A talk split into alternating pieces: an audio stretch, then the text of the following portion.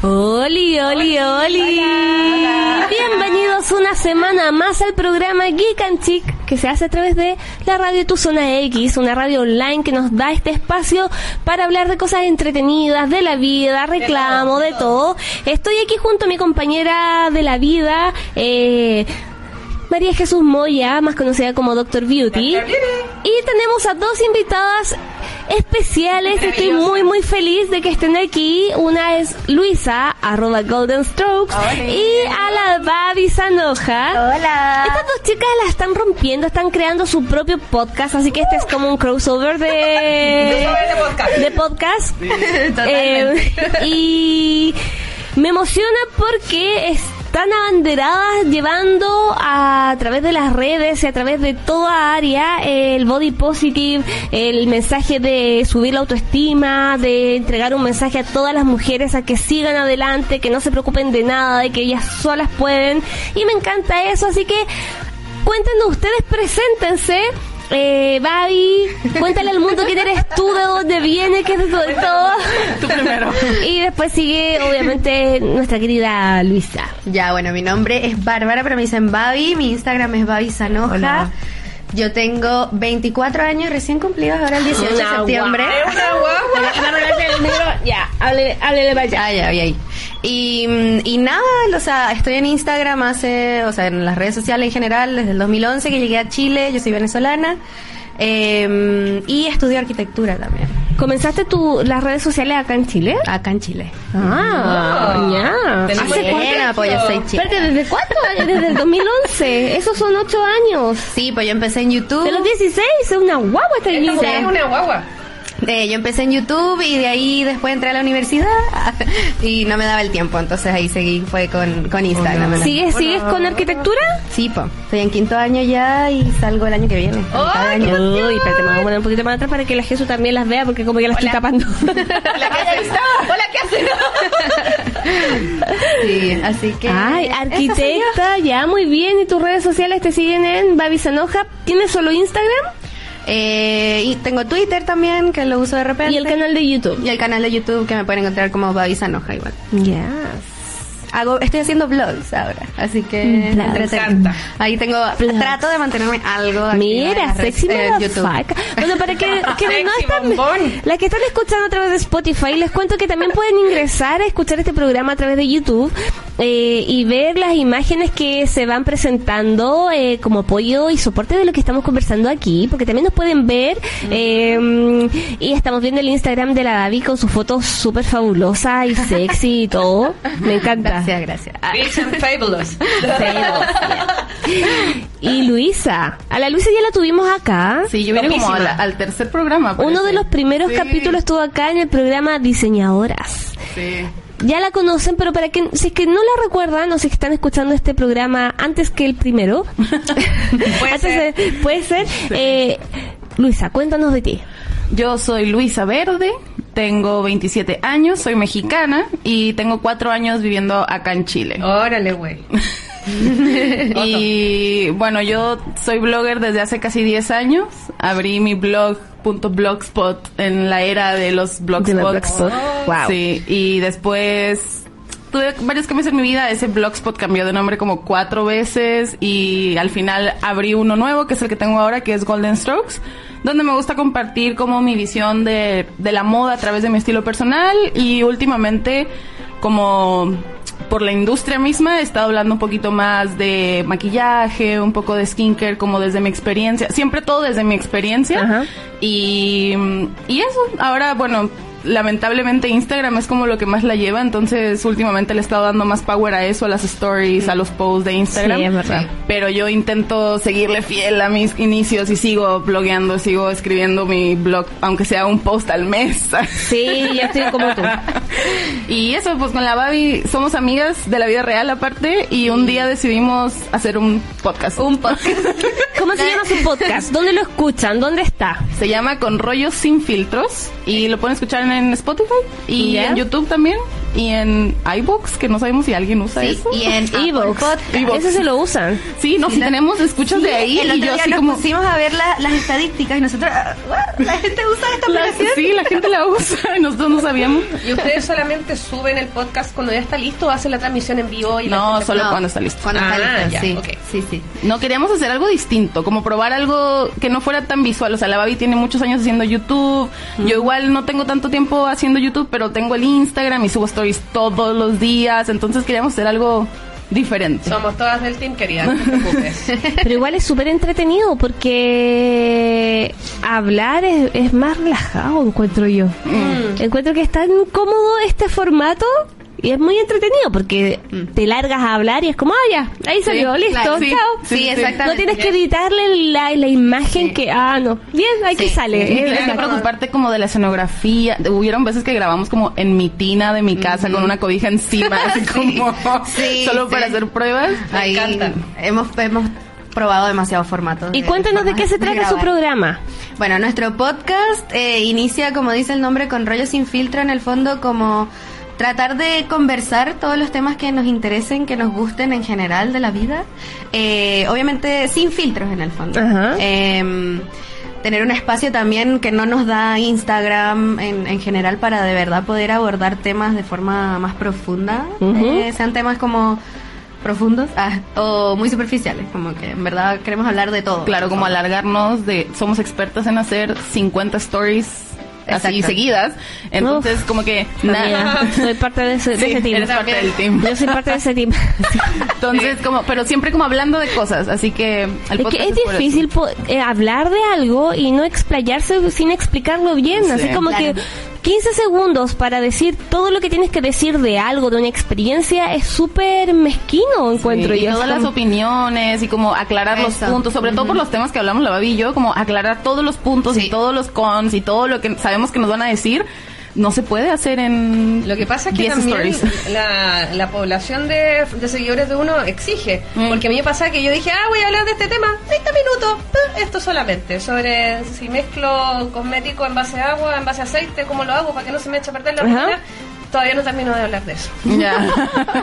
Así Te que- siguen preguntando. Claro, es Así que, claro, termino subiendo como Un 30 podcast, historias pues. diarias y termino haciendo un podcast. Sí. Y al final es súper largo, claro. Y además que igual encuentro que en Instagram la gente quiere como eh, como por el hecho de la inmediatez, también quiere cosas fáciles de entender, claro, de entender, de digerir, como que no quieren y también por, creo que es por el tema de que es visual, así igual que YouTube, creo que los podcasts te da la libertad en el fondo de escucharlo haciendo cualquier cosa, que no tienes que estarlo viendo y eso es como lo, lo que gusta, yo creo, que puedes cocinar y, y escucharlo y Ujú, es cierto. Oye, y bueno, vamos a profundizar un poquito más en el tema de lo que ustedes hablan. Y ya llevan, tienen harta experiencia sobre lo que es el body positive. Me imagino que eso también lo conversan mucho en, y debe salir a colación en su programa, eh, cada No cierto tanto. tiempo. No, y están aburridas del tema. No tanto. No aburridas, pero sí queremos como hablar de todo un poco en el fondo, no solamente de, de body positive. De body positive hemos hablado Por eso les digo, como Una vez. una vez. Como En los 10 son llevan mucho tiempo yo la sigo en, en Instagram y veo cada vez los mensajes que van entregando a través de eh, los comentarios en- eh, de la- del mismo ens- mensaje que entregan a través de una fotografía el ánimo que le dan a las personas yo sé que esto está, está siendo bien recibido por mucha gente ¿eh? y de hecho ha liberado muchas personas se han liberado un poquito más de, Sí. de todo lo De que ha pasado complejos. De los complejos. Igual siento que ha sido rápido, pero siento que de cierta forma sigue siendo lento la- el entendimiento de la gente y de la industria referente a este tema en particular. Claro. ¿Cómo lo ven ustedes, que son las que están como con el... Con, con, no sé, con el micrófono y con esta bandera de lucha, entre comillas, eh, con lo que ha pasado en redes sociales, en el mismo público, en la gente, en la industria, en el mercado, en la publicidad, ¿hay avances? ¿O, o sigue lento? ¿O sigue, no sé? No, yo creo que sí hay avances. Puede que no vaya tan rápido como queramos, pero no sé si haya algo en la historia humana que haya avanzado tan rápido como queríamos. Claro. Entonces, eh, yo siento que, por ejemplo, yo confirmo cada vez que hay más gente cuando veo que hay más bloggers hablando del tema, cuando me llegan mensajes eh, de chicas que est- estoy iniciando esta cuenta, estoy haciendo esto, veo que hay talleres, veo que se hacen charlas. eh, de hecho, ahora nosotras acabamos de anunciar que vamos a participar en un encuentro de Body Positive en Valparaíso, Yeah. que lo está organizando el Mercurio. Bacán. Entonces es como que un medio tan grande esté haciendo algo, puede, mucha gente siempre va a salir la gente chaquetera, como dicen acá en Chile, que para publicidad, porque quieren meterse al tren del meme. Pero tú dices, bueno, aunque sea por eso, aunque sea por publicidad, están dando visibilidad al tema y están dándonos plataforma para seguir hablando al respecto. Aunque sí hay mucha como negación de la gente. Sí, o sea, a mí me parece, entre comillas, normal que sea un proceso lento, considerando que, bueno, yo tengo 24 años y de los 24, 21 me han metido en la cabeza un mensaje muy diferente. Entonces, obviamente, cuando escuchas este Exacto. mensaje por primera vez, claramente primero es chocante, te empiezas con la negación, después quizás lo empiezas a entender o a digerir y es como, ya, quizás sí, pero igual tengo cosas que no estoy de acuerdo, hasta que ya como que te das cuenta, no, sabes que en verdad tienen razón. Y ahí empieza el cambio y es lento.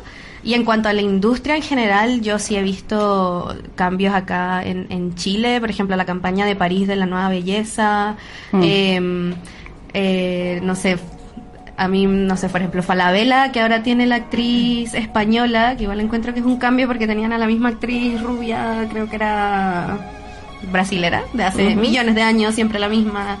Entonces sí creo que hay cambios, a mí me gustaría que fuesen mucho más rápidos. Claro, Ah, o más notorio. ¿eh? Claro, Pero- adoro, por ejemplo, encuentro que Corona y Fashion Spark lo hacen súper bien y creo que los demás deberían, como las demás empresas o industrias de, de lo que es el- la moda sobre todo, deberían de intentar meterse más Y yo como siento ellos. que igual es un tema súper complejo porque estamos hablando de cambiar una estructura de pensamiento, de un pensamiento que ha sido forjado socialmente desde hace Claro. generaciones sobre cómo tienes que ser, Ujú. cómo tienes que pensar, cómo tienes que hablar, cómo te tienes que vestir. Entonces yo considero que ese es un cambio que socialmente no ser rápido, No, para nada. es necesario. Aunque Empiece ahora o haya empezado hace 20 años atrás o empiece en 10 años más, tiene que empezar. Ahora yo quisiera saber cuál es la opinión que tienen ustedes sobre la percepción real del público en torno al body positive, porque yo lo veo desde mi experiencia personal. Una de mis mejores amigas es modelo Curvy Size, super body positive, la alma está en las campañas de Coty, ha estado muchas campañas, ella es rostro de Beauty Point también. Eh, y ella, a ella yo le creo. O sea, ella no tiene un cuerpo perfecto y ella pasó por una fase de transformación porque ella fue bailarina de K-pop en un dance cover durante mucho tiempo. Y ahí yo después les quiero hacer una pregunta al respecto también. Pero ella, claro, fue siempre estuvo súper normada esta estructura que tenía que ser flaca. Y cuando se decidió este asunto de ser modelo body positive, ella, chao, soy curvy size o soy plus size, como me queráis poner, pero yo no caigo en la estructura tradicional. Mm. ¿Ya? Y a ella yo le creo, pero yo tengo muchas amigas que, por ejemplo, cuando yo las conocí, claro, eran, no, soy super body positive, y al final terminaron cayendo en el... En el, en, en el lado oscuro, como digo yo, y que al final es como que se dieron en el fondo la presión social del me tengo que ver flaca Ah, claro. o tengo que ser así o así. ¿Qué percepción tiene usted respecto a esta, cuál es la real visión que tiene la gente de esto? Que no sea una moda. ¿Ustedes piensan que esto puede seguir creciendo o que esto va- en un tiempo después va a ir declinando? Yo creo que sí, mm, yo creo que sí o sí va a ir creciendo, o sea, a ir mejorando y que el mensaje va a ir llegando. Eh, volviendo a hablar como de, de que Chile está mejorando, encuentro que igual es súper valorable que Chile probablemente es como el único país en Latinoamérica que está mejorando en cuanto al tema de body positive y sobre todo en lo que es la industria de la belleza, porque, no sé, yo lo veo en lo que es Colombia, eh, siguen todavía estándares muy fijados de cómo debe ser la mujer. Eh, y en comparación con Estados Unidos están mucho más avanzados, eh, pero igualmente es un proceso que allá todavía ni siquiera es perfecto, que es como el lugar donde diríamos que está más avanzado el body positive, ahí todavía hay muchas fallas. Eh, no sé si se puede como caer en ser falso en el sentido de como aceptar el, el mensaje body positive de una forma no muy real. Es que como creo que- como por presión social. Hay mucha gente que tiene un mal concepto del body positive. Hay Ah, gente claro. que Yo creo que es ya, eso. yo voy a, yo, a- yo soy llegar. purista. Muy bien. Y eh, hay cosas que son y cosas que no son, ¿no? El azul es azul.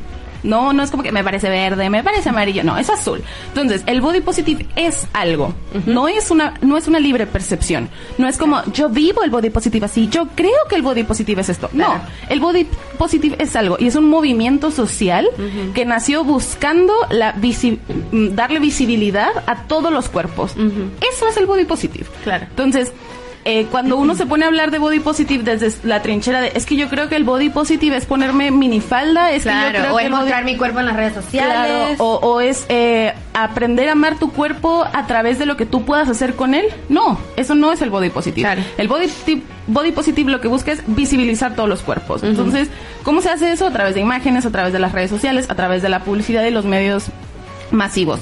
Lo que ha pasado con el body positive es que se ha ido como por este lado eh, como prostituido de, de claro, de vender los cuerpos gordos y de vender mucho el desnudo. Por ahí la gente empezó a agarrarlo desde otra forma, por, por ahí la gente empezó a malentender la realidad de lo que busca el body positive. Entonces, hay mucha desinformación, hay mucha mala educación sobre el respecto porque hay mucha gente que, que habla de esa forma. O sea, hace poco en las redes sociales hubo como un drama de una asesora de imagen que decía que sus asesorías de imagen eran como basadas en body positive, o que ella creía en el body positive, usaba el hashtag body positive, etcétera y te vendía esta idea de que si tú no estás cómoda con tu cuerpo, yo te voy a dar algunos tips para que tú puedas eh, esconder o cambiar o disimular estas cosas que no te gusten, para que a partir de eso tú puedas empezar a amarte y estar bien contigo misma y estar bien con tu imagen.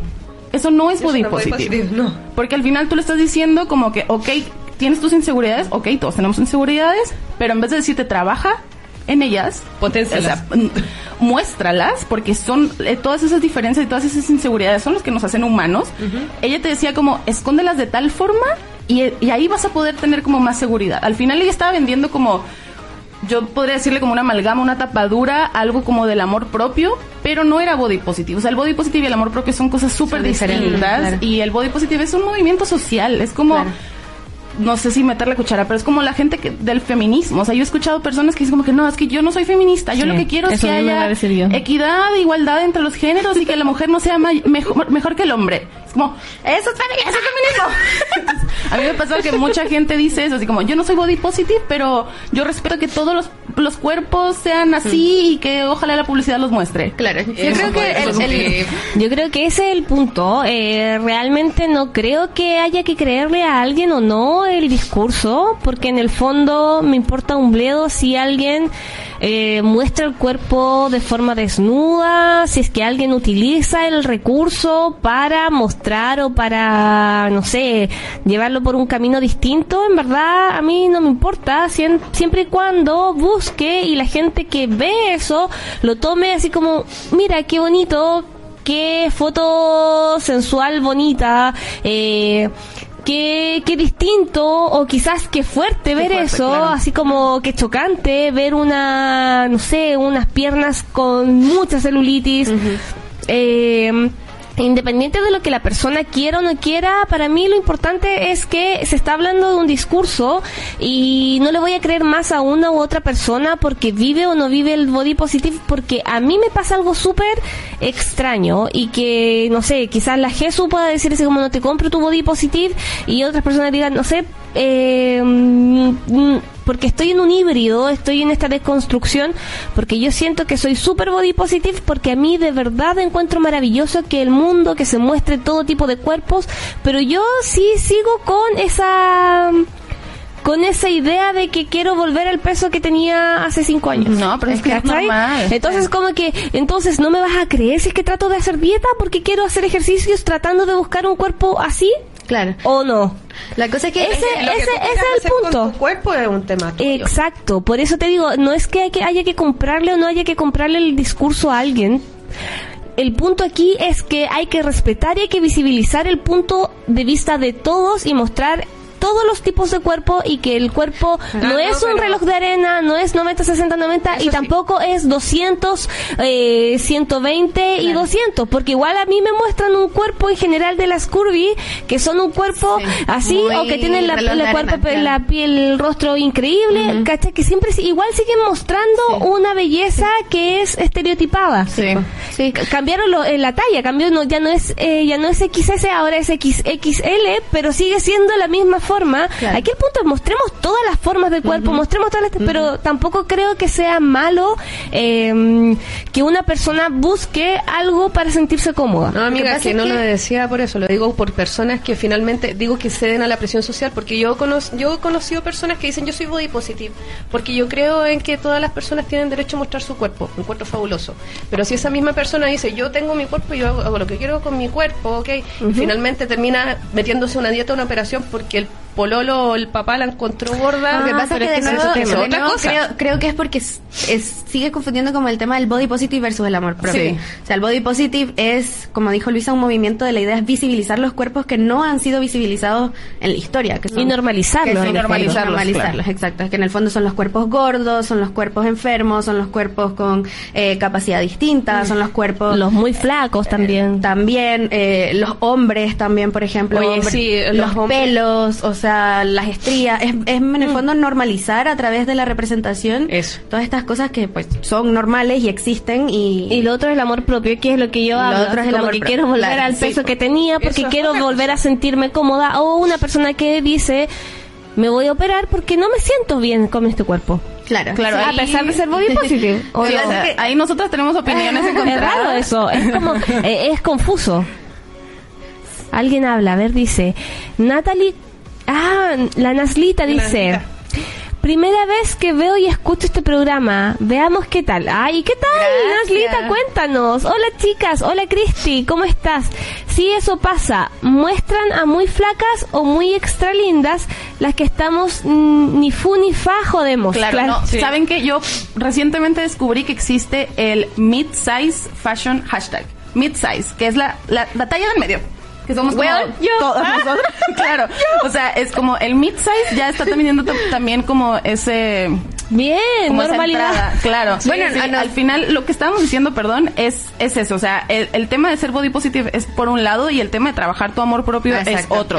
Nosotras somos de la idea de que no creemos que una operación, por ejemplo, sea la forma de llegar a, la respuesta, porque al final... Eh, lo que nosotras creemos y a base de lo que nosotras hemos conocido, hemos estado viendo y todo, es que es un tema mental, totalmente mental. Exacto, hay que operarse la mente. Eh, claro. hay que ir a psicólogo. Por ese, por ese lado, pero es de todas maneras, las personas que hacen, se hacen operaciones, se someten a algún tipo de, dieta, de dieta o de lo que sea, en general a, a las personas que los operan, tienen que pasar previamente por un tema de psicología, tienen que pasar por el psicólogo porque efectivamente, o sea, una operación no va a cambiar tu percepción. No. yo, no va a cambiar tu mente. Yo he tenido chicas en mis talleres que se han operado, que se han quitado o se han puesto y se arrepienten. Mm. Se, han arrepentido de ello porque se dan cuenta que, que gastaron un montón de plata, que les dolió un montón, que hicieron como todo un drama en su familia para poder hacer esto y al final esa no era la salida. sí, claro. Y es que en el fondo eso, pero eh, ahí como que el tema, no, el problema no es que la operación o no en sí. No, no, no. El problema es, que es como amiga tenemos que tratar eh, otra área que, tenemos que tratar el corazón. Que no, claro, que es el corazón y la mente. Y la vista. Por eso es que existe el body positive. Porque si tú, tú creciste, nosotras crecimos toda, la vida, viendo este boyish, este boyish body. Ni siquiera curvy. Nosotras crecimos con Kate Moss, con Paris Hilton. Naomi, que eran, Naomi Campbell. Que, eran como unos, unos cuerpos muy delgados que se llama boyish, que se determina boyish porque son como cuerpos de un niño de 12 años. Como que eran muy rectos, no tenían ni ninguna curva por ningún lado. Entonces, ¿qué pasa? Que nosotras toda la vida, desde que éramos chicas, pensábamos que esa era la forma de ser porque era lo que veíamos siempre. Si nosotras hubiéramos crecido siempre viendo Avatar, nosotras diríamos, ¿por qué no soy azul? Ah, claro, está mal en mí, tengo que ser azul. Entonces, eso pasa, por eso hay tantos pueblos que se blanquean la piel tanto, porque siempre se ha visto la misma publicidad. Y la gente piensa que no afecta, pero afecta totalmente. Que los medios masivos, o sea, los medios masivos están ahí siempre, aunque tú no veas la televisión, tú caminas por la calle y ves gente rubia, blanca, alta, como que no, todo el día. no lo puedes evitar. Y, es terrible, y eso es terrible para una sociedad, por ejemplo, para los pueblos que son chilenos o que son latinoamericanos, donde el, los rasgos físicos eh, de piel, los fototipos son completamente distintos a todo lo que se muestra en publicidad. O sea, realmente nosotros pensamos que estamos mal y de hecho somos tan prejuiciosos que como nos metieron una idea de este un estereotipo de belleza tan marcado, tan eh, tan blanco, tan ojos azules que más encima tenemos el, el descaro de encontrar feos a otros pueblos. Claro. Y, y decir así como, no, estos son aborígenes, se ven, son horribles. Y es como, amigo, Ay, no. no. Amigo, no. Eso está mal. Y, y Pero es muy- súper difícil, Y es súper difícil. difícil. Y por eso yo aplaudo el body positive y me encantó que hagan al tiro la diferenciación porque hasta yo estaba ignorante en ese tema. Es que, bueno, yo eh, quería comentar que estu- estuve viendo este fin de semana eh, en la en las añoranzas, busqué unos programas de televisión que yo veía cuando era niña, Uf. que eran como con personas de verdad. Sí. Eh, era como un programa de, como un matinal, pero conducido por niños. Y de, hablaban de temas de niños, obviamente. Y sentí tan bonito, es mexicano, hecho por una universidad en México, y sentí tan bonito ver a niños que eran mexicanos. Como niños que eran Reales. de colores de México y porque, o sea, en México, aquí mucha gente me regaña por eso, pero yo de verdad aquí yo he visto mucha más gente blanca y rubia. O sea, tienen sangre alemán, no sé qué pasa, pero tienen mucha gente más blanca y rubia que lo que hay en México. Entonces me pasa que, que claro, yo sí, yo sé que hay gente de color y sé que hay gente de todos sabores, pero hay más blancos que en México, por lo menos. Entonces, eh, cuando vi este programa y vi los niños así que se parecían a mí, que se parecían a mis amigos, yo dije como, fuck, como, ¿qué tanto les cuesta hacer esto acá? Como que yo crecí viendo a esos niños, entonces yo nunca me sentí mal por mi color de piel, de hecho acá como su sol no funciona igual que en México, no sé, yo me he hecho mucho más blanca y hubo un tiempo que yo tuve mucha inseguridad por eso, porque yo me veía y yo no soy ahora del color que fui por los años que fui en mi vida. Porque tu sol en México le pega directo todo el año. O sea, como que tu meridiano es otra cosa. Claro, no, y yo soy de playa. Entonces, claro, como que lo que tú decías de que yo soy body positive y no sé qué, pero yo tengo como este rollo conmigo de que quiero estar como estuve o quiero sentirme como me sentí. Claro. A mí me pasó exactamente lo mismo y me sigue pasando hasta hoy día y es totalmente normal.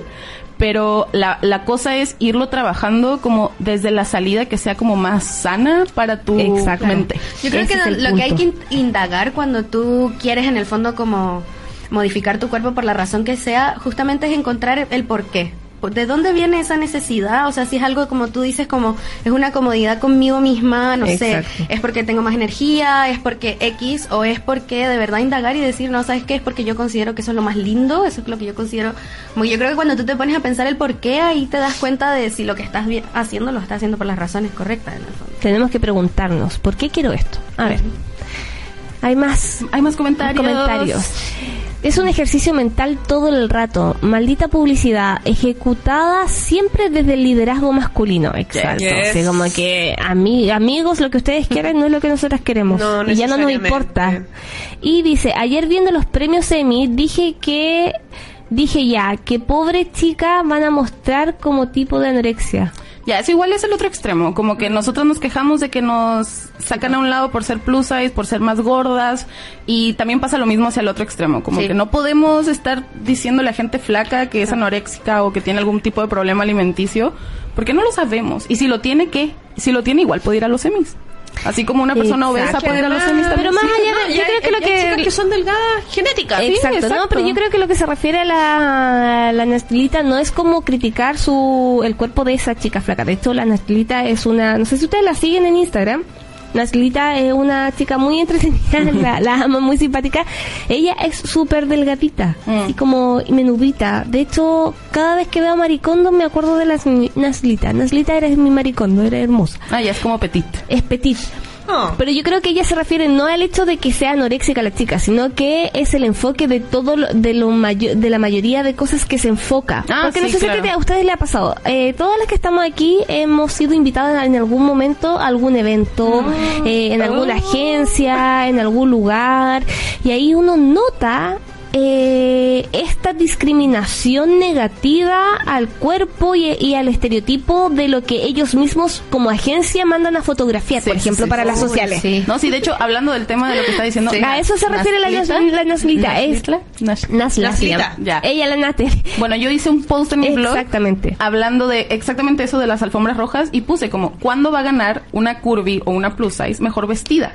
Porque Exacto. siempre las gordas son las peores vestidas. Como, ¿a qué se debe? ¿A que los diseñadores no quieren hacer ropa o a que los presentadores no pueden ver más allá del cuerpo. Como que si yo estoy revisando, haciendo una revisión de una alfombra roja, reviso el styling, Ajá. no el cuerpo. El mismo vestido que trae Sandra Bullock lo puede llevar liso y ganar mejor vestida, pero si lo trae liso, no, se ve muy ancha, se le nota mucho el rollo. Exacto, pero no está Entonces, hecho para su tipo de cuerpo, Claro. le puesto es otra cosa, no sé qué. Es que de ahí viene Yo creo tema. que eso se refería a la Noslita. ¿A dónde Exactamente eso. ¿Cuál es la estructura que les dice que tiene que ser usado y que no? Si es por ahí va el asunto. Yo no sé si les pasa a ustedes, pero a mí me ocurre que eh, a mí me cuesta mucho encontrar pantalones.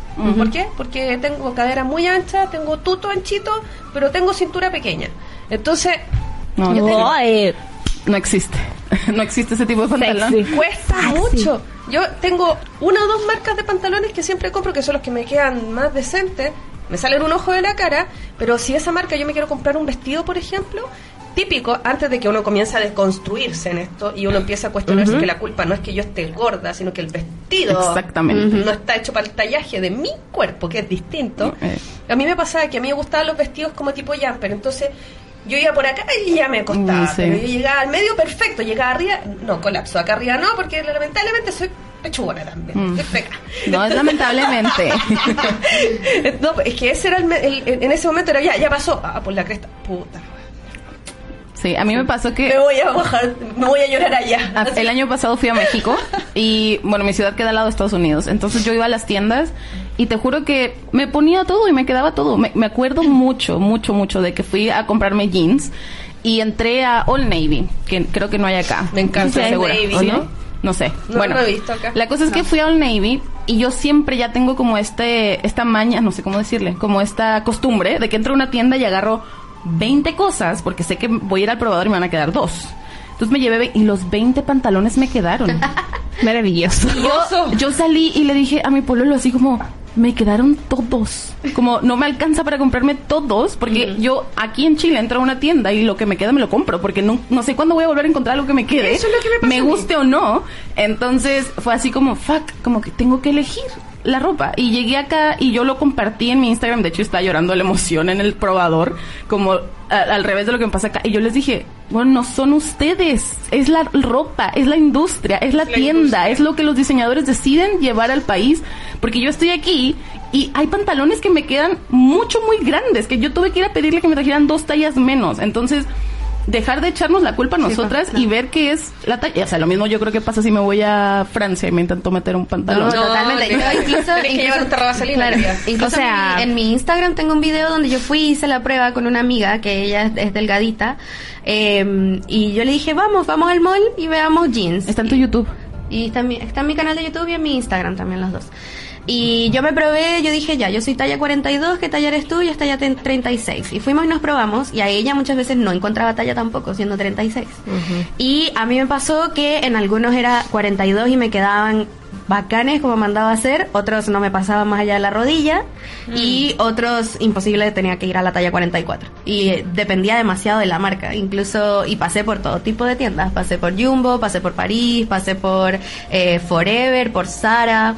Y en todas las tiendas los jeans me quedan diferentes. Y mi amiga es más alta e incluso ella no podía encontrar jeans que le llegaran al tobillo, todos les quedaban mucho más cortos también. Y las, todas las chicas me decían, pero es que están de moda los jeans cortos. Y yo, sí, pero el corte como le queda a ella no es para que llegue ahí. Y si yo me los pongo, a mí no me quedan cortos. Entonces, Claro. no sé si realmente son están hechos para ser Bueno, cortos. antes era al revés la cuestión, pues cuando llegaba los jeans eran todos largos y yo no tenía que a todos hacerle basta, Es porque verdad. aquí en Chile somos más chicos. Yo, to- yo todavía le tengo que hacer basta a algunos jeans. Sí, Sí. A lo- esos de All Navy tenían como una cosa muy cool que era como el largo de la- tu talla, an- o sea, tu talla como de ancho, que era para petit, para como normal, este, como petit, general y plus size, que era como por el tema ese de la cadera y el corte se nota como campana y después venía el largo, si eras petit o si eras tall o si lo querías tú adrede largo o si lo querías corto. Entonces al Claro. final era una combinación así como de 300 tipos de pantalones distintos. Bueno, Top Shop hace eso. Top Sí, Shop po. fue la única tienda en el mall que yo encontré que variaba los largos. el largo, sí. El mismo jean, pero eran unos más largos y otros eran más cortos. Bueno, así, ahí estamos viendo Ahí el video que la, de la. Babi. Entretenido. Véanlo y ahí se van a dar cuenta de la realidad. Me parece, eh, Amiga, por eso te digo. Sí. cuando cuando estamos acá hablando, quizás ustedes lo es un tema que han hablado constantemente, pero siento que a pesar de que sientan ustedes que ya han dicho todo, la, la- le- las invito y les pido que continúen, porque a pesar de que ustedes crean que ya dijeron todo, Nunca de verdad no, to- no todo el mundo le ha llegado el mensaje. Sí. No, y tampoco sabemos todo. Yo y tampoco, y claro, y uno va aprendiendo en el camino, y es como te digo, es mucho tema, y, y a veces uno, por ejemplo, pasa también cuando escribe en, en blogs. Eh, yo escribo notas y como que ya fue, y de repente me preguntan, y es como, ay, pero eso ya lo escribí hace tiempo, es como que de verdad que la gente se le va olvidando o va llegando gente nueva a conocerte y de verdad necesita que se les vaya reforzando esta idea y aunque no sé, como les digo, eh, obviamente depende de ustedes si es que quieren seguir, pero de verdad es un tema que es lindo poder continuarlo y hacer estas diferenciaciones. O sea, amiga, no te sientas mal contigo, eh, encamínate, si ya tu problema eh, va más allá de una cosa de cuerpo, es una cuestión que es un daño psicológico que te ha generado una sociedad completa. Eh, en verdad, veamos cómo mejorar eso O también pasa mucho que se castiga mucho por enfermedades. también. Yo estoy pasando por algo al- algo por, por ese tema, que no quiero hablar mucho, pero como que la sociedad te ha dicho tantas veces que está mal enfermarte de ciertas cosas, que cuando tú llegas a tener algo o llegas a acercarte a eso, es una culpa tan grande y te das cuenta, hablando con doctores, investigando el tema, profundizando en estas enfermedades, te das cuenta que son cosas que tú no pudiste haber controlado de ninguna forma, que vienen contigo desde tu genética, que resultaron a través de algún error que cometiste en algún momento de tu vida que no tiene absolutamente nada que ver con el cuerpo. Y, y es una culpa que uno carga que es súper fuerte. O sea, este tema de la obesidad, este tema de que muchas veces nos han dicho que normalizamos la obesidad. Yo creo que yo estoy en obesidad 1, casi 2. La Babi no tiene obesidad, pero le han dicho que es obesa. A otras amigas que son eh, las gordas de México también, y no tienen obesidad como, como diagnóstico médico, pero la gente solamente ve un cuerpo alejado de lo que le han mostrado toda la vida y lo categoriza como un cuerpo enfermo y lo quiere hacerle como shaming, como no puedes salir, no puedes ser Sí, feliz, no, puedes hacer puedes. no, no, no pueden haber bien. ropa para ti. O Exacto. sea, qué pecado, qué cosa tan terrible que estés enfermo, por la razón que sea, porque incluso si es una enfermedad autocausada, Mm. igual mereces vestirte y Sí. tener ropa y, y elecciones y, y mereces un buen trato cuando vas al doctor y que el doctor no te haga sentir mierda porque porque te, te engordaste o porque o sea es como decir que tienes cáncer de pulmón y que vayas al doctor y el doctor te trate como mierda porque fue causado por por haber fumaste. fumado toda Eso la iba vida a decir. Es, como- que si es que tu doctor ha tenido la apertura de explicarte que en el fondo no es tu culpa, te tocó un buen doctor. Porque lamentablemente la mayoría de los doctores de este país te juzgan por una enfermedad. Sí. Por ejemplo. O te mienten. también. Sí, a mí me lo exageraron y yo, yo te vivo en una realidad de muchos mentirosos. Mm. Mi rubro es de mentirosos, lamentablemente. Y lo tengo que decir. Hay gente que nos dice, ay, deja de estigmatizar y demonizar tu rubro. Los dentistas son mentirosos. Sorry. yo creo lo mismo No me vengan con cosas. Ya se lo mismo también. Ya se puso bueno. Censura, censura, censura. Ya bueno, el asunto es que te tocó un doctor bacán que se dio la pega de explicarte y decirte que no es tu culpa. ¿Ya? Por ejemplo, No, a mí, a mí personalmente no. Bueno, a veces hay es muchos culpa igual. doctores que te juzgan. ¿Mm? A veces sí es tu culpa y que te- tienes que enfrentarlo, pero n- no por eso te van a castigar en claro, el fondo. Exacto lo que te iba a decir. Hay doctores que juzgan y que, jasti- y que castigan. Como que son castigadores más que cualquier otra cosa. Y la gente en Yo general tengo dos amigos que el año pasado salieron VIH positivo. Mm. Y lo primero que hicieron los doctores fue como... Al lado. Oye, amigo, yo atiendo gente VIH positivo. Con doble guante, pero atiendo. Mm. Son personas igual que uno. ¿Ya? Y ¿sabes qué es lo que me gustaría ver? Que creo que sería una, una campaña body positive muy bonita. Todas las sonrisas. Tuvieras el nivel de complejo que hay en este país porque te falte un Oh, sí, diente. Un diente. Y acá atrás, ni siquiera en la línea de la sonrisa. El hecho es que te falta un diente y la gente te juzga por eso. Ay, es terrible, es terrible. De hecho, yo me puse frenillos porque me fal porque perdí tres piezas dentales. Ay, yo, yo no tengo cuatro. Yo por eso me puse de frenillos para tapar los, para tapar los, eh, tapar los hoyitos. Pero claro, hubo, hubo, hubo todo un tema ahí detrás de, eh, Y la gente te mira así como... de dentistas de mierda. de dentistas de mierda. Que hacen mal su pega. No, hay todo de la- mierda. Ese Ay. es el efecto que tiene por ser chato. Bueno, por ejemplo, hablando de esto de juzgar, por ejemplo, por el hecho de- del físico, de decir esta persona está enferma porque lo veo, porque es gorda, por decirlo así. Yo tengo un pariente que fue al, a un nutriólogo buscando justamente cambiar sus hábitos, buscando mejorar, y el doctor le dijo, o sea, la, la trató pésimo. Le dijo, ¿cómo te hiciste esto a ti misma? Debes tener hipertensión, debes estar a punto de tener diabetes o debes tener piedra de diabetes, esto, esto, lo otro. Eh, ¿Cómo te dejaste llevar de esa forma? No sé qué. Y le hicieron los exámenes y no tenía nada. Burn. Y no tenía nada, simplemente estaba sobrepeso, obeso, no sé. Em, pero no tenía ninguna de esas enfermedades. Es que te digo algo, los conceptos de sobrepeso, obesidad, obesidad mórbida, obesidad extrema, todo eso, no están tipificados, si que alguien me quiera corregir, no están tipificados como enfermedad. Ojo, No, es no. un rasgo clínico. O sea, ¿a qué me refiero? Yo te veo y tienes un sobrepeso, porque yo en mi, en mi examen visual veo que en el fondo no, no, no, no está como la proporción clásica entre estatura y, pe- y- y ancho en el fondo. ¿Cachai?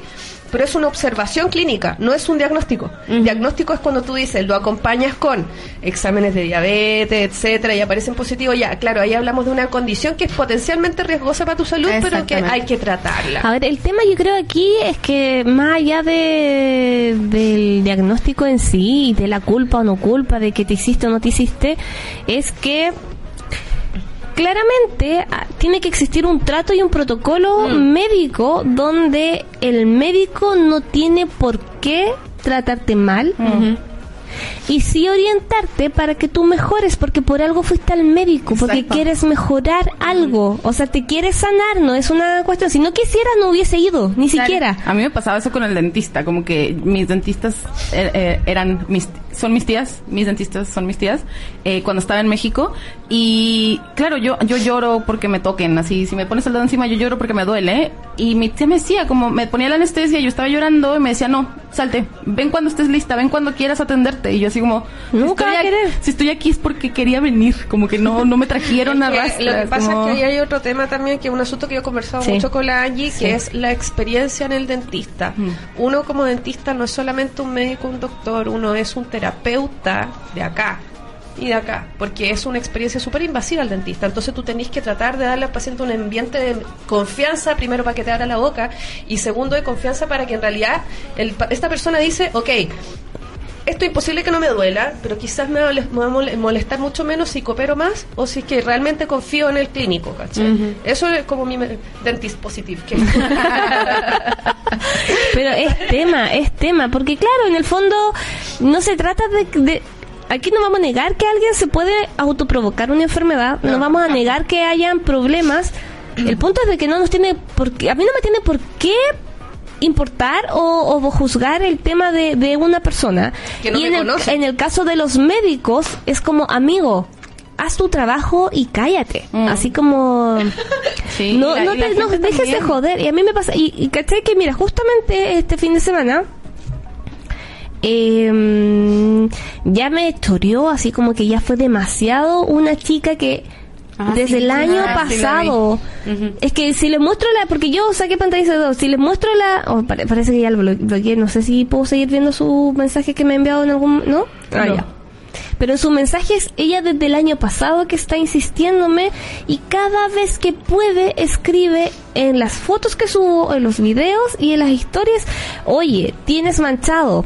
¿Qué estás haciendo mal? Las cremas que estás usando no te están funcionando, tienes muy manchado. Oye, ¿por qué te tienes manchado? ¿Por qué tiene Te juro que fuera como que, weón, ¿Por qué no para, para de preocuparte de algo que a mí no me preocupa. O que no te incumbe. O sea, no es tema. Y claramente, claro, después me acordé, fue como que, ay, esta chica me hizo una, una limpieza. Y claro, porque cada vez que yo veía, veía el, el último mensaje, y todos los últimos mensajes era como, oye, ¿por qué tienes tan manchado? ¿Por qué tienes...? Es como que no me hice, como que empecé a mirar porque saqué el pan, porque ya me historió, porque me había escrito en la en, en el, el video que hice, y me metí a ver los mensajes que me había mandado por interno y empecé a revisar y empecé a revisar antes, y fue como que, amiga, ella me había revisado, ella me había hecho una limpieza antes, ella es cosmetóloga. Y en el Qué buen fondo... profesio- qué buena profesional. En el fondo, esta loca, lo que está, esta, esta mujer lo que estaba tratando de hacer de alguna forma era infundir ins- inseguridades en mí sobre algo que a mí no me importaba en ese minuto, o que yo en verdad sí me importa, porque por algo me lo estaba tratando, pero que de verdad, si muestro, o si hago una comparativa desde hace un tiempo hasta ahora, ha ido aclarando y ha ido mejorando mucho.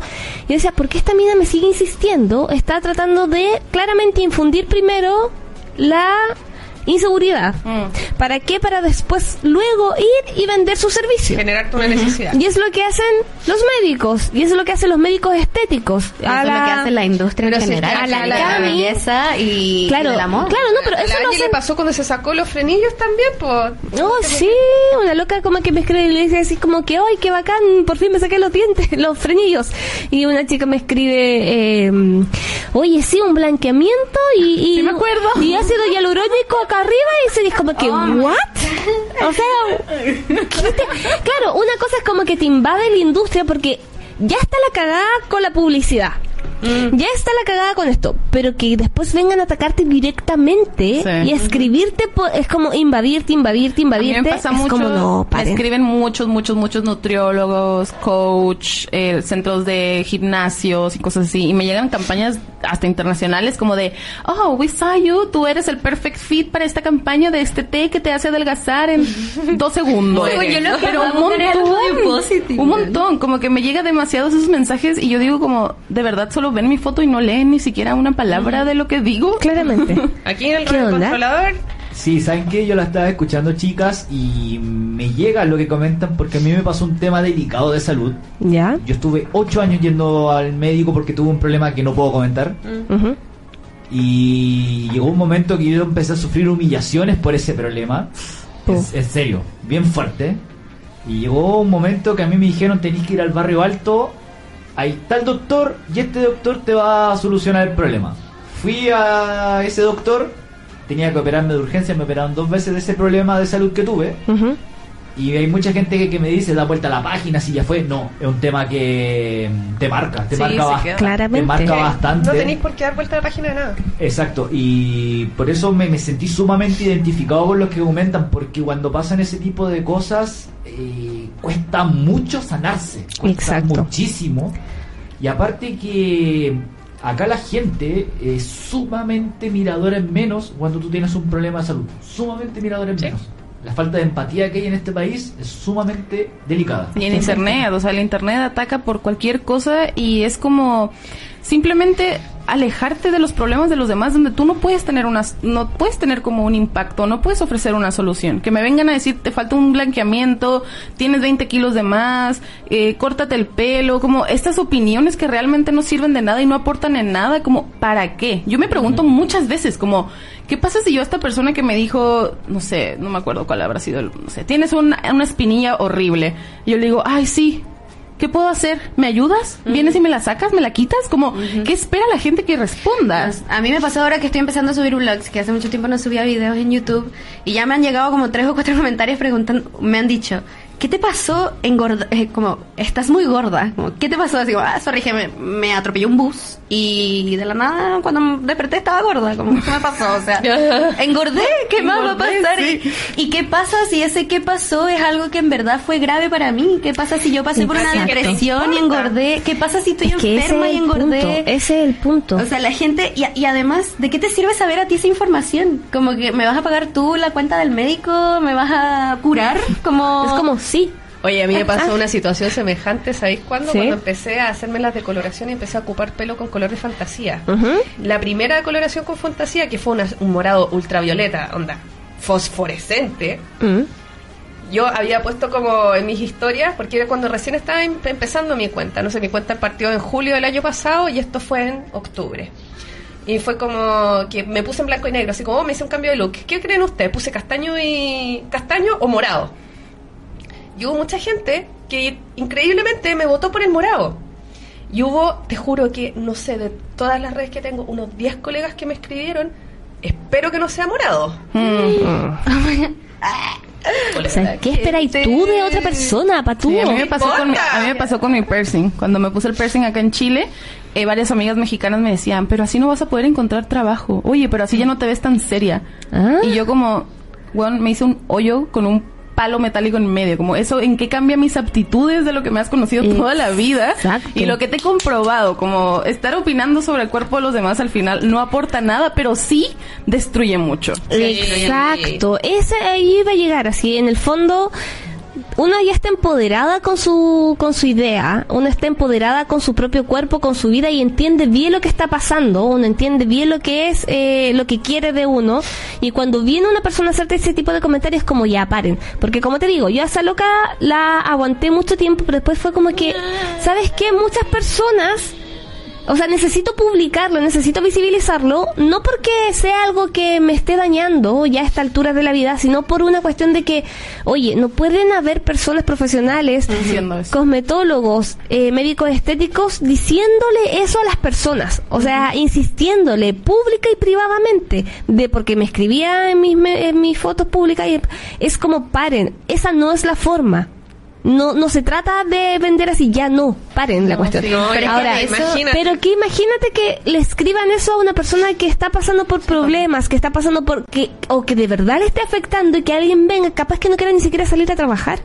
O sea de verdad no entienden. La gente no, mide las consecuencias de los ecos que pueden tener las cosas que dicen. Por ejemplo a mí me pasa yo soy médico estético o sea yo no trabajo con ácido hialurónico. Jamás es verdad me he acercado a alguien a decirle Oye, lo no he pensado en. Yo doy fe de eso. Porque te juro que el gesto técnico. Oye, no he pensado en. A mí me pasó que yo fui a un workshop de hands-on, o sea, entrenamiento intensivo todo el día en Viña, hace cuánto fue, como un mes, un poco más, dos meses, unos dos meses atrás, a Viña, de una marca coreana de ácidos hialurónicos con lo que yo trabajo. Y me dijeron, oye, eh, te tinca toda la cuestión, porque yo sí tenía un tema que me acomplejaba y lo trabajé, que era el asunto que tengo, que tenía unas ojeras muy groseras, y yo me lo trabajé. Ok, doctor, usted era un cirujano plástico italiano, yo no le iba a decir que no. yo todo. ya, hágame. Ya, eso. Y después otro colega, oye, y y esto, no, y acá un botox y acá toca el labio. Y yo sí, oh, amigo, what the fuck? mi problema eran las ojeras. Yo ya no tengo problema en mi vida ahora. No, y mi problema es mi problema, como te digo. Lo que pasa es que algo que yo digo mucho en mi taller de, de amor propio en el fondo es que hay que entender que esto se, se hace, la, la, publicidad, ahora que estamos hablando de, de, los profesionales de la salud, porque las mujeres inseguras somos consumidoras motivadas. Muchas de las cosas que nosotras consumimos y en las que invertimos nuestro dinero es por inseguridades en el fondo. Y es motivada eso, y eso es lo que ha ido alimentando en el fondo la, la, la industria. La Georgina dice, me pasó cuando me, me rapé, ya me he rapado tres veces. Muchos me dijeron, ¿por qué? ¿Y por qué no? Eh, ¿estás enferma? No, debe, a ver, oh, oh no, debe ser una depresión. Nada, solo me quería rapar y punto. La gente siempre tan metida, exacto, metidos extremos. También, también tenemos que entender por qué es eso. Porque pasa mucho que los comentarios que nos llegan, eh, no sé, de que mi mamá, no sé, yo estoy trabajando mi amor propio y llega mi mamá y me dice, ¿cómo vas a salir vestida mm, así? O llega mi abuela y me dice, oye, estás gordita. Entonces, también tenemos que entender que las generaciones para atrás de nosotros sobre todo y la, en la que estamos también han estado infundidas en todos estos temas y han estado viendo todo esto y no han tenido como no han visto la luz por así son décadas de son, son muchos años de estar siempre recibiendo el mismo mensaje. Entonces muchas veces muchos de estos comentarios no vienen realmente como de una mala onda, sino vienen de todo esto que venimos cargando y de toda esta desinformación que tenemos y de todo esto, como este proceso que no toda la gente ha pasado. Porque a mí, me, a mí me pasó con varias personas de mi familia y yo al principio, claro, me enojaba, me molestaba, quería pelearles y desde un, desde un como, desde una posición como de mala onda pero realmente yo dije, un día dije como, realmente mi tía que me está diciendo que me ve más gordita, me dice y se preocupa porque estoy más gordita porque le han dicho toda su vida que las gorditas no son exitosas, que las gorditas no son bonitas, que las gorditas no van a llegar a nada. Entonces, como en vez de estar yo intentando probarles como, mira, soy gorda y estoy en otro país y tengo este trabajo y hago esto y el otro, yo digo, pues así piensa ella, voy a intentar explicarle, voy a intentar hacer lo que cambie, pero tampoco voy a, a sentirme como víctima del comentario de, de, mi familiar o de esta persona en específico, sino de la industria en general que le ha hecho hacer ese comentario. En todo caso, pero de todas maneras no lo justifica. No, no, claro que no. Entonces, como, eh, claro. Es, la forma como de que uno lo, puede tomar y trabajar con esos comentarios. Eh, bueno, en todo caso, pues como todo, como te digo, así como la deconstrucción es un proceso, es largo y que incluso nosotras estamos aprendiendo de eso. Sí. Así creo que es eterno. Hablando, eterno. hablando de los profesionales, a mí no me ha pasado con el tema estético, pero sí me pasó, por ejemplo, con profesores. Y he tenido dos comentarios de profesores Profesores, que ah. son los que más me han marcado. Por ejemplo, cuando era chica, eh, yo tenía el pelo súper rulo, muy abundante, eh, más de ahora con mucho frizz. Y yo siempre he sido como una estudiante súper motivada y en, creo que era tercero básico, eh, tercero cuarto básico, me senté al frente de la clase como los primeros días de clase, con mi pelo suelto, tal cual. Y la profesora me dijo que me tenía que sentar atrás porque mi pelo le estorbaba a la chica que tenía atrás mío. Y al frente de todos mis compañeritos, creo que una niña de que siete años, ocho años, y tuve que pararme al frente de todos e irme a sentar atrás porque mi pelo le estorbaba a la chica de adelante. Y de ahí en adelante empecé yo a pedirle a mi mamá que por favor me llevara a la peluquería, que me alisaran el pelo, porque era el único momento en el que yo me sentía linda. Tener el pelo liso y, y suelto y que no le estorbara a nadie y que pudiese sentirme, no sé, fucking sedal. Y, mm, y eso fue de un comentario de un profesor. Y luego acá, en Chile también me pasó, que la etapa que, que fui más insegura fue en el colegio acá en Chile. Eh, una profesora, un día yo me hice rulos, que quise hacerme rulos como Taylor Swift cuando inició. Y una profesora entró a la clase y me dijo, ¿qué te pasó? Eso dijo, por mis rulos. Y yo, Me peiné. ¿me hice rulos? Claro. Como, cometí So un delito, como que, que perdón. Claro, tengo disculpar. sabe que me robé el lonche de mi hermano. Sí, como que mierda. Metí el dedo al enchufe, gracias. Incluso hasta, lo- hasta los mismos profesores influyen en, en ese tipo de Bueno, en el cosas. fondo para eso es, y por eso les digo que es muy lindo todo lo que están haciendo y espero que todos estemos manteniendo esa mm, esa bandera del body positive, mostrar y no anormalizar algo que es normal. que es normal, sí. Entonces, me parece hermoso. Muchas gracias por estar aquí. Yo creo quiero quiero cerrar este Gracias por la esta- invitación. Sí. quiero cerrar este este programa con sus recomendaciones. No sé si tienen alguna recomendación de alguna aplicación, alguna serie, algún programa, alguna película que quieran compartir para terminar este programa de manera eh, muy muy muy feliz, Amor, amor. muy muy todo. Empieza tú. Ya. Pucha, ya, de serie, em, vi una serie ahora en, las- en las fiestas patrias que se llama Unbelievable, está en Netflix. Ya. Y es muy buena. Eh, es de dos investigadoras, eh, dos policías que empiezan a investigar un montón de, mm, de violaciones que son violaciones que no dejan ningún rastro de que hayan pasado.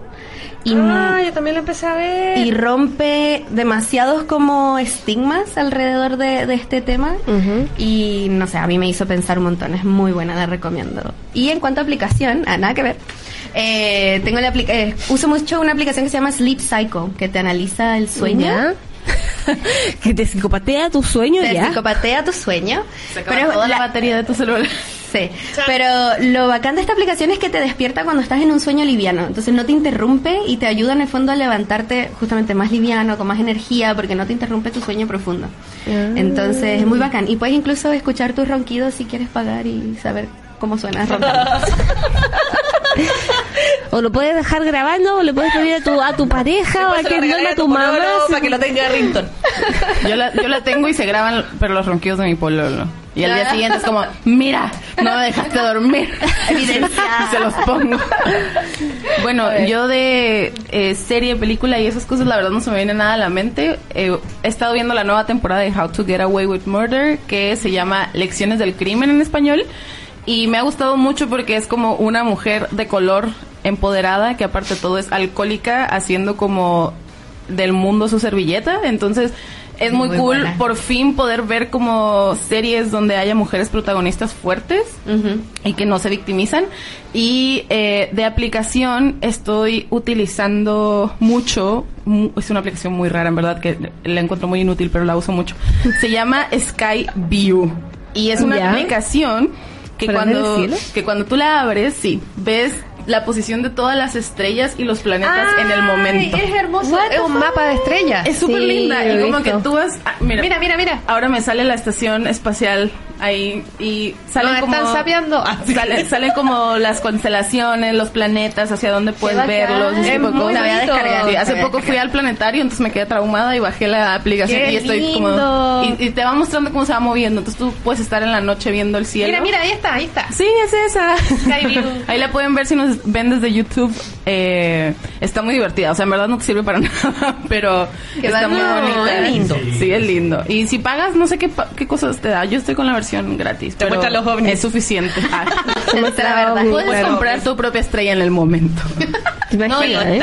Y de en YouTube estoy viendo mucho un canal que quiero recomendarles a todos porque me encanta, que se Yes. llama Bon Appetit, Eh. así como Bon appetit. Bon Appetit. Bon Appetit. Y es de el canal de YouTube es de la Test Kitchen, de la cocina donde prueban las recetas para la revista. Entonces hacen todos los experimentos y te muestran cómo preparar las recetas y hay un programa en específico dentro del canal de YouTube que es de una chef que hace como snacks populares como M&M, Sneakers, Reese's, como dulces así como populares, pero versión gourmet. Qué rico. Es muy difícil, es, es- son estresantísimos los episodios, pero es muy divertido verlo porque al final siempre le salen. Así que si quieren ver algo, no sé, yo veo mucha comida en YouTube y en la tele, no sé por qué. Así que Es bacán ese Yo canal. veo Es mucha muy bueno. comida también. Y me la como también. Yo veo mucha comida también. Yo soy de Veo toda esta, esta serie, no, pero ya se me olvidó el nombre, así que no, no saco nada con recomendárselo, porque obviamente no me, lo- no me sé el nombre, pero es una serie que, están dan, que está en Netflix también. Gran Netflix, gracias por existir. gracias por mejorar, porque cuando llegó no era tan bacán. Ahora es hermoso. Ah, no me- bueno, yo, Yo me acuerdo, yo me acuerdo porque hice una nota de Netflix cuando llegó y no yo funcionaba. tenía bacán. VPN cuando recién me mudé. Ah. La VPN todavía agarraba. Y de hecho hay series que yo me quedé a la mitad en las temporadas que todavía no llegan a Chile. Pero yo tenía VPN y después la Ah, bloquearon el uso de VPN. De más. Y cagué. Ya, corra. Eh, se, se nos va la gente porque so es muy tarde ¿eh? sorry, y tiene que alcanzar el metro porque Cenicienta. Cenicienta, este ya. Ya. Babies, gracias por Chao, venir al programa. Me encanta gracias. compartir con ustedes. Ya, ay, Jesús. Ahí nos vemos. Nos vemos la próxima semana con la Jesús. Ya. No te veo nunca. Nada. ya. Eh, es un programa donde muestran distintas formas de. eh, muestran la historia de cocineros, de chefs, eh, de distintas partes del mundo. Por ejemplo, muestra la historia del bully que está hecha por, los, por un par de hermanos en, en España eh, que tienen distintos tipos de, de forma de, de hacer comida, eh, son químicos de, de la, La comida, comida, de wow. hecho. Entonces ellos como que cambiaron la forma, la estructura, eh, crean comida de una manera completamente nueva. De hecho, eh, son considerados como los padres de la cocina moderna. Y son geniales. Y dentro de esas hay distintos distintos personajes. Y uno de ellos también es como una cocinera una chef eh, que es una monje eh, coreana que muestra cómo cocina y que todos los los chefs del mundo quedan así como impactados de la forma que tiene de combinar del respeto que tiene con la alimentación. Pero claramente soy una pava porque no me acuerdo del nombre de- del programa. Bueno, yo sí tengo otro programa de Netflix Dale. que- de comida que recomendarles que se llama Taco Chronics, las crónicas del taco. Y es un programa donde se habla de, obviamente, los taquitos mexicanos. Yes. Para que todos los que no son mexicanos puedan ver lo que es un taco de verdad, que realmente nuestros tacos son muchos. Así que en esta serie es muy divertida Qué porque rico. cada capítulo es sobre un taco distinto y te lo va narrando el taco. Ay, Como que el taco te va diciendo así como, yo nací aquí. A mí me hice-". Entonces es muy divertido porque Ah, qué le cambian el tipo de voz y el acento al taco dependiendo de la región de México donde sea. Es muy buena. Yo la, ver. yo la he visto como cuatro veces. La voy a ver, la voy a ver. es muy buena, es muy rica y les va a dar hambre y yo ya estoy esperando que haya segunda temporada porque en verdad está... Bueno, voy a aprovechar yo el, el momento de la comida y sigan a mi papá. mi papá y yo sacamos un Instagram juntos. Yo soy la community manager del Instagram de mi papá. Eh, porque él cocina muy rico y ya el mundo merecía conocer sus recetas y, su forma de cocinar. Su Instagram es donde.guille y ahí estamos subiendo fotitos, Instagram, Y él sube stories. él sube stories haciendo le estoy, le estoy enseñando, le estoy enseñando a subir stories y Yo he probado la comida y, de- y puedo confirmar que son súper ricas sus recetas. Y queremos hacer de todo. Mi papá se está aventurando incluso con la comida vegetariana. Entonces, ahí se los dejo. ¿Dónde? Punto Guille. Sí, vayan a seguirlo. Oye, qué entretenido, me encantó esto. ya, queridas amigas, ¿sí? Eh, no veo, no sé qué... ¿Qué? hable nomás, hable nomás. Nos están haciendo señas y no entendemos. Instagram. Ay, el Instagram, sí, muestren, inviten a su Instagram también a la gente, es... Mi Instagram es Babi Sanoja. B-A-B-I-S-A-N-O-J. El mío es Golden Strokes. Golden-strokes. Golden como el color en inglés, dorado en inglés, y Strokes como la banda. Líneas doradas. ¿Y nuestra Instagram juntas? Me encanta. Ah, ¿verdad? Ya, Y y tenemos un podcast. Tienen un podcast, ya saben cómo se llama, eh, rollos... Con rollos. con rollos Sin y filtro. sin filtro. eh, Y en Instagram estamos como con rollos.sinfiltros. y espero que se compren más micrófonos para que podamos hacer el crossover que corresponde. Para eh, tener más invitados. Podemos grabarlo acá. tenemos muchos, podrían hacerlo, ustedes ya pueden hacer lo que quieran. Si quieren me, me piden los datos para que tengan su programa acá, obviamente, muy entretenido. Les agradezco que estén aquí, les agradezco todo, muchas gracias a, a tu zona X por tenernos en este programa, lo pasé demasiado bien y me encantó porque siento que aprendí a pesar de que sentía que sabía. Bacán. y me bueno. encanta eso. Qué bueno y eso, es maravilloso porque de verdad cada vez que uno siente que sabe todo, en verdad que fome tu vida. Sí. es muy bacán estar aprendiendo día a día. Bueno. Gracias chicas, síganla en redes sociales. Eh, besitos. Este Chao. programa va a quedar en Spotify, en YouTube y también va a quedar en Facebook. Nos vemos la próxima semana a esta misma hora, súper tarde, pero más es, lo, es lo que hay y es bacán, porque somos el programa Prime Sí. de la semana. Gracias a hour. Radio Controlador. Nos vemos la próxima semana. Besitos. Chao.